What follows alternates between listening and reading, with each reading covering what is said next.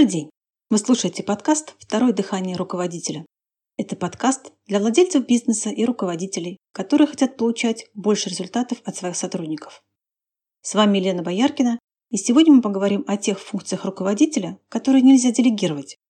И более того, игнорирование, невыполнение этих функций приводит к катастрофическим последствиям. Ваши сотрудники не менее важны, чем ваши клиенты. По меньшей мере странно ожидать от сотрудников, что они будут хорошо общаться с клиентами, если руководитель или собственник бизнеса плохо обращается с своими сотрудниками. Хорошее отношение к персоналу включает в себя как минимум две способности. Способность уделять внимание сотрудникам и способность давать подтверждение сотрудникам, благодарить их. И это именно те функции руководителя, которые не делегируются. Давайте рассмотрим их подробнее. Начнем с первой, с внимания.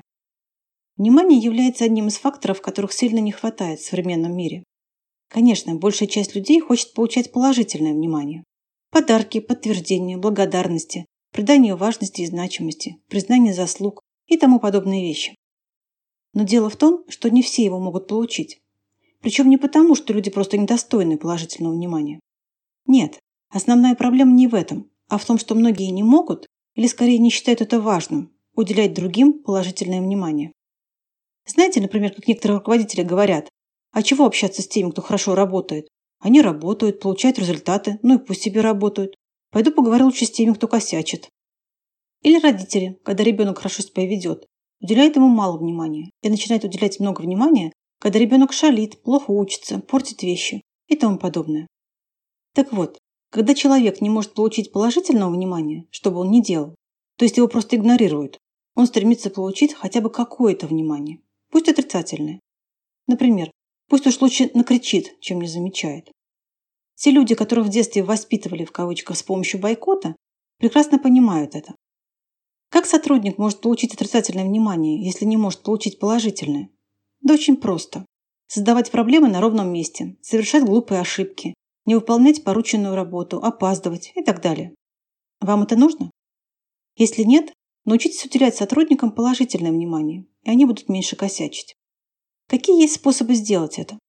Например, я знаю одного директора крупного завода, который, спускаясь с цеха, всегда здоровается с каждым работником по имени отчеству. Как-то раз я присутствовал при этом. Представьте, горячий цех, сотрудница в защитной одежде, и этот руководитель, подойдя к ней, сказал «Здравствуйте, Валентина Ивановна, как ваши дела сегодня?» Сотрудница просто светилась от счастья, практически взахлеб рассказывала ему о том, что хорошего у него сегодня произошло. Руководитель выслушал, поблагодарил и пошел дальше. А я удивилась. Как вы всех помните? Хотя как раз в том, что он действительно всех знал в лицо и по имени-отчеству, не было ничего удивительного. Этот генеральный директор уделял часть своего рабочего времени тому, чтобы запомнить лица и имена. В его кабинете была доска с фотографиями сотрудников, их именами и должностями. Как вы считаете, поднимало ли желание сотрудников работать такое внимание? Вопрос, я думаю, риторический. Внимание можно уделять не только конечным результатам сотрудников, но и их намерениям, стремлением к результату, движению в сторону результата. Например, один из ваших подчиненных сотрудничал с вами для достижения нужного вам результата, предпринимал для этого действия, прилагал усилия, направлял свое внимание на поиск вариантов решений, но не достиг результата. К примеру, вы поставили квоту по доходу в миллион рублей, и сотрудники приложили действительно много усилий для того, чтобы достичь поставленной задачи. Но результат не был достигнут. Итоговая цифра составила 890 тысяч рублей. Если вы хотите, чтобы сотрудники продолжали стремиться к поставленным вами целям, вам нужно отметить стремление, намерение, волю к победе и то, что сотрудники не сдавались до последней минуты. Если, конечно, это было действительно так. Подобная ситуация может произойти и в жизни. Кто-то делал попытки помочь вам в решении какой-то сложной ситуации, собирал для вас информацию, помогал в принятии решения, но результата там не было. Не игнорируйте эти движения других людей, направленные на помощь вам. Отметьте их, усильте, подтвердите. Их станет больше, так же, как и людей, которые будут вам помогать. А это очень полезно.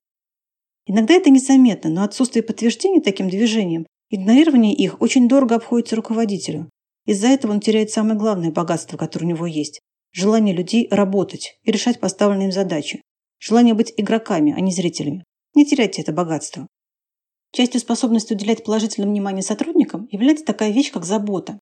К примеру, я знаю нескольких руководителей, у которых есть список представителей различных профессий, докторов, юристов и так далее. И этих специалистов они могут порекомендовать сотруднику в случае необходимости. Они намеренно работают над составлением такого списка. Конечно, такой список может быть не только у руководителя, а, например, в отделе кадров и сотрудники будут знать, что туда всегда можно обратиться с вопросом. Второй момент, о котором мы сегодня поговорим, это способность руководителя благодарить сотрудников. Есть масса вопросов, которые можно делегировать, но вынесение благодарности не относится к их числу. Спасибо более весомо, если это говорит руководитель, просто потому что он руководитель. Обращайте внимание на конкретные результаты, на то, что нужно и ценно для компании, и говорите сотрудникам спасибо. Многие руководители опасаются, сотрудники зазнаются, будут хуже работать, если благодарить их. Так может произойти только в том случае, если руководитель просто раздает направо-налево «спасибо», «молодец», «классно», «супер» и так далее. Благодарить тоже надо правильно. Выискивайте то, что сотрудник делает хорошего и правильного на протяжении какого-то времени. И давайте этому подтверждение. Давайте подтверждение именно тому, что он делает, а не просто говорите малопонятное «ты молодец». Например, Иван Иванович, давно наблюдаю за тем, как вы общаетесь с нашими заказчиками. Очень профессионально, на понятном для них языке. От вас они уходят с улыбкой на лице, а потом направляют к нам друзей и знакомых. Это очень важно для компании. Спасибо вам за это. В тренинге «Второе дыхание руководителя» есть специальная тренировка «Искать то, что работает, и вдыхать в это жизнь», которая как раз отрабатывает способность благодарить сотрудников.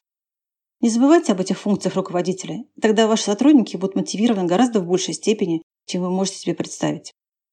Это все, что я хотела рассказать вам сегодня. Буду рада любым вашим вопросам или комментариям. Если у вас есть вопросы, на которые хотели получить ответ, напишите мне по электронной почте, указанной в описании выпуска, и задайте их. Также вы можете подписаться на телеграм-канал об управлении нами и продажах. Ссылка на канал есть в описании выпуска. Спасибо за внимание и до встречи на подкасте «Второе дыхание руководителя».